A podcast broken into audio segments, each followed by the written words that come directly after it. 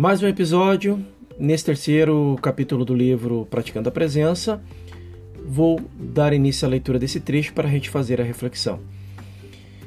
Se não deixamos a palavra habitar em nós, não podemos nos surpreender com o que nos acontece e nem temos o direito de culpar Deus. Assim, se não estamos manifestando saúde, harmonia, riqueza, que não, que não são nossos bens espirituais por direito inato, é porque não estamos cumprindo os termos de acordo. Isto é, se habitarmos no lugar certo do Altíssimo, nenhum mal irá se aproximar da nossa morada. Esse é o princípio.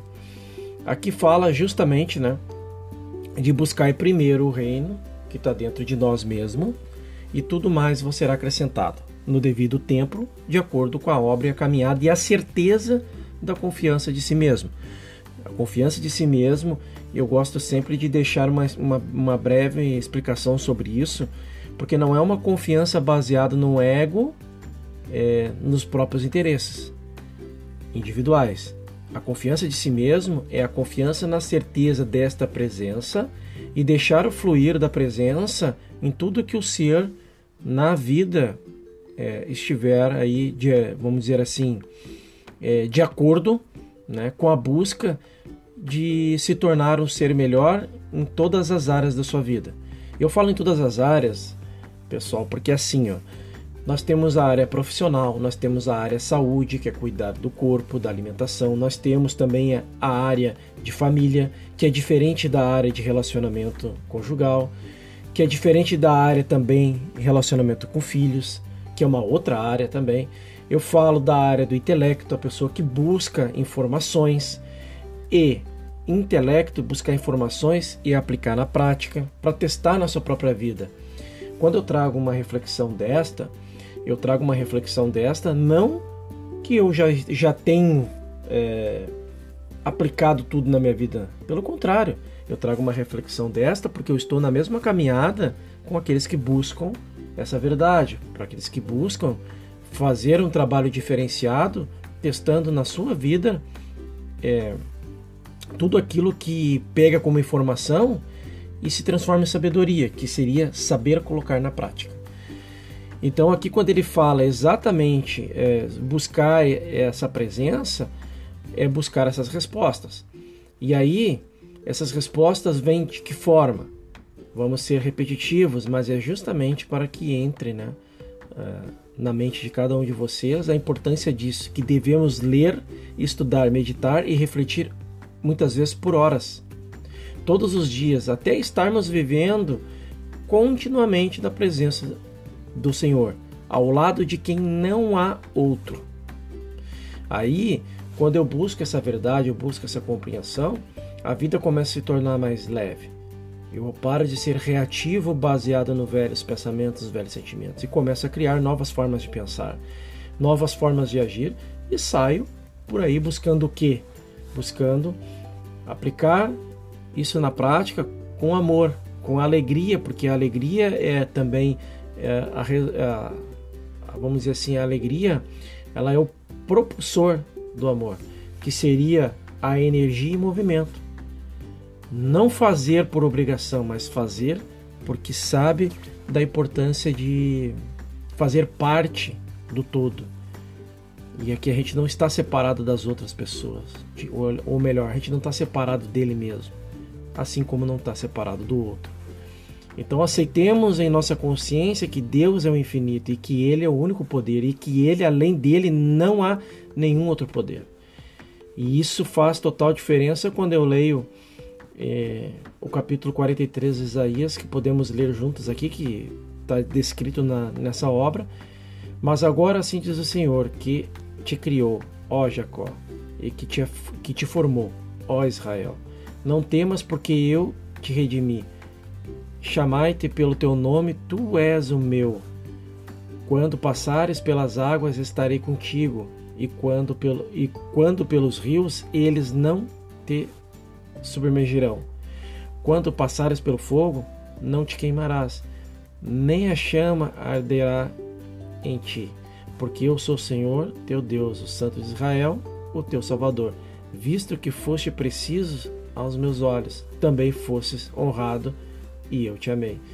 Aqui fala que exatamente que, é, quando se quando éramos crianças tivéssemos nos ensinado essa verdade, não ali fala, né, não temos porque eu te redimi, chamai-te pelo teu nome, tu és o meu nome. Sentiríamos o que? Medo. Sim ou não? Isso fica esse, fica esse questionamento. Agora imagine um estado de consciência que vivíamos se tivéssemos aprendido ao longo da nossa infância que Deus nos ama e, nos, e não nos permite nenhum mal e que nada disso nos atingirá. Assim teríamos Deus na consciência como o único poder. Nunca teríamos nada e é, nunca teríamos e nada nos faltaria. O, o que Joel descreve nesse trecho aí fala exatamente isso, que isso não quer dizer que eu vou uh, frequentar qualquer lugares, que eu vou é, me arriscar na vida, fazendo coisas que eu sei que eu, que eu vou me prejudicar. Isso não quer dizer que, ah, não, então se eu tenho Deus eu saio fazendo qualquer coisa de qualquer forma. Não, não é assim. Quando eu tenho a presença, eu vou seguir de acordo com a presença, de acordo com a intuição, de acordo com aquilo que eu preciso fazer. E eu vou fazer isso na harmonia. Eu nunca posso. É, é, o termômetro, eu gosto muito de falar, é, eu, não, eu não me lembro qual foi o, a, a pessoa que falou isso, sábio, ou professor, ou filósofo, mas a bússola é, é, é interessante que você pode usar a bússola como os interesses pessoais. Quando eu sinto um interesse pessoal, quando eu vou conversar com alguém, quando eu vou comunicar com alguém, quando eu vou buscar é, uma ajuda, esse, essa é a bússola.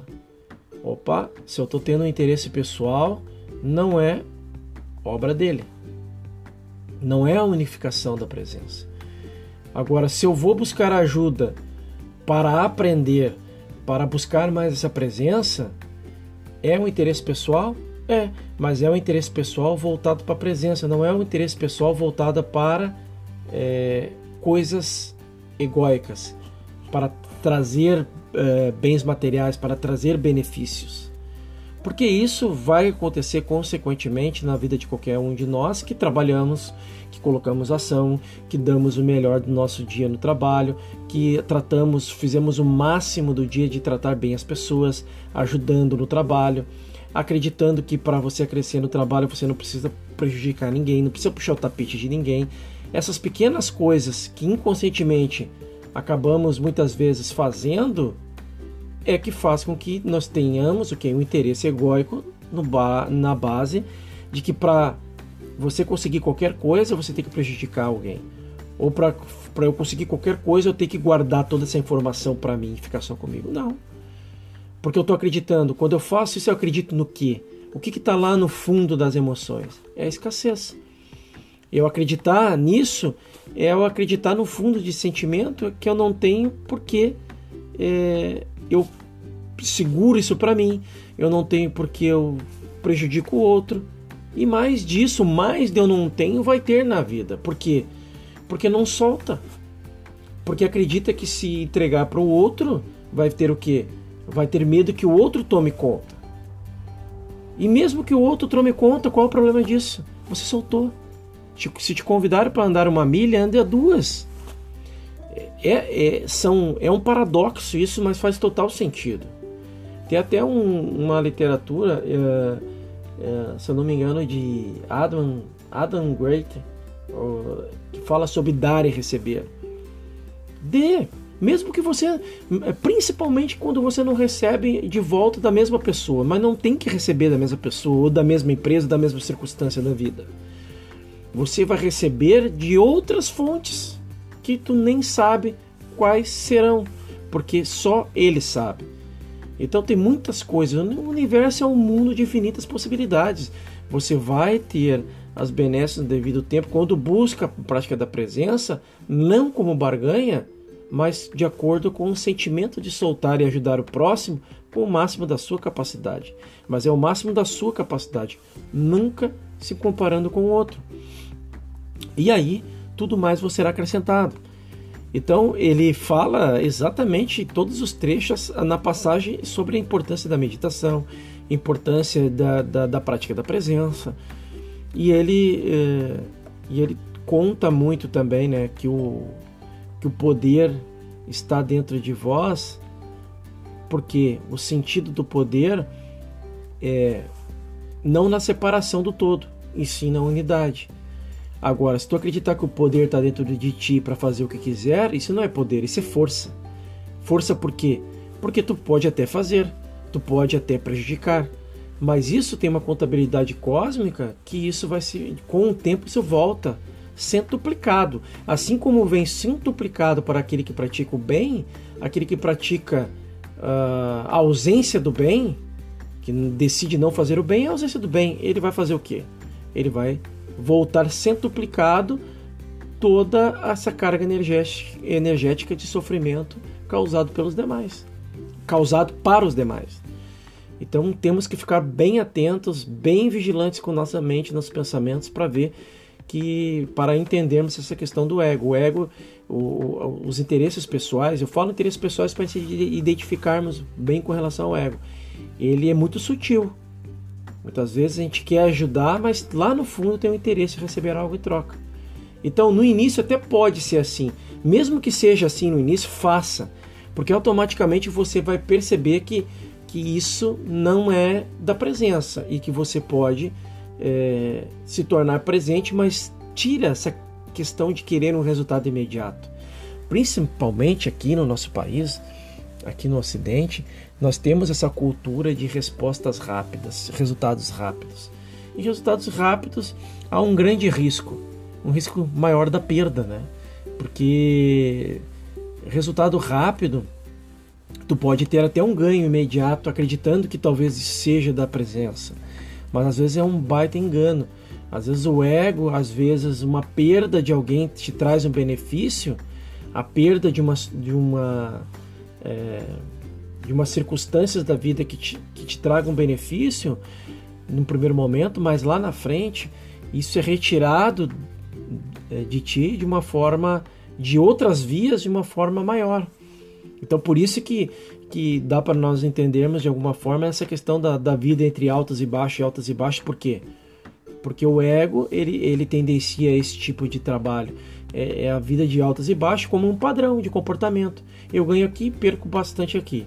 Eu ganho lá em cima, perco bastante lá embaixo. E aí eu vou indo. Agora, aqui, a, o crescimento, quando ele é exponencial, ele entende que o todo nunca vai deixar de, de manter o sofrimento para o ser e o ser vai galgando é, a sua caminhada exponencialmente no crescimento e isso vai acontecendo também exponencialmente no crescimento as benesses que isso vem, mas não com fim egóico. As benesses vêm também para ser partilhado e compartilhado. As benesses vêm para tu aumentar um trabalho como esse de divulgação. Eu posso uh, ter uma benesse maior e eu vou investir nisso aqui também. Parte disso eu invisto aqui, parte disso eu posso fazer um outro trabalho social, parte disso eu posso uh, aumentar é, a rede de relacionamento se propagar mais a mensagem. Então é, é, é, uma via de mão dupla, mas é uma via de mão dupla quando eu estou na presença e não quando eu estou com os interesses pessoais. Então encerro esse bloco, deixando mais esse, essa mensagem e seguimos em frente aqui com a reflexão. Até lá!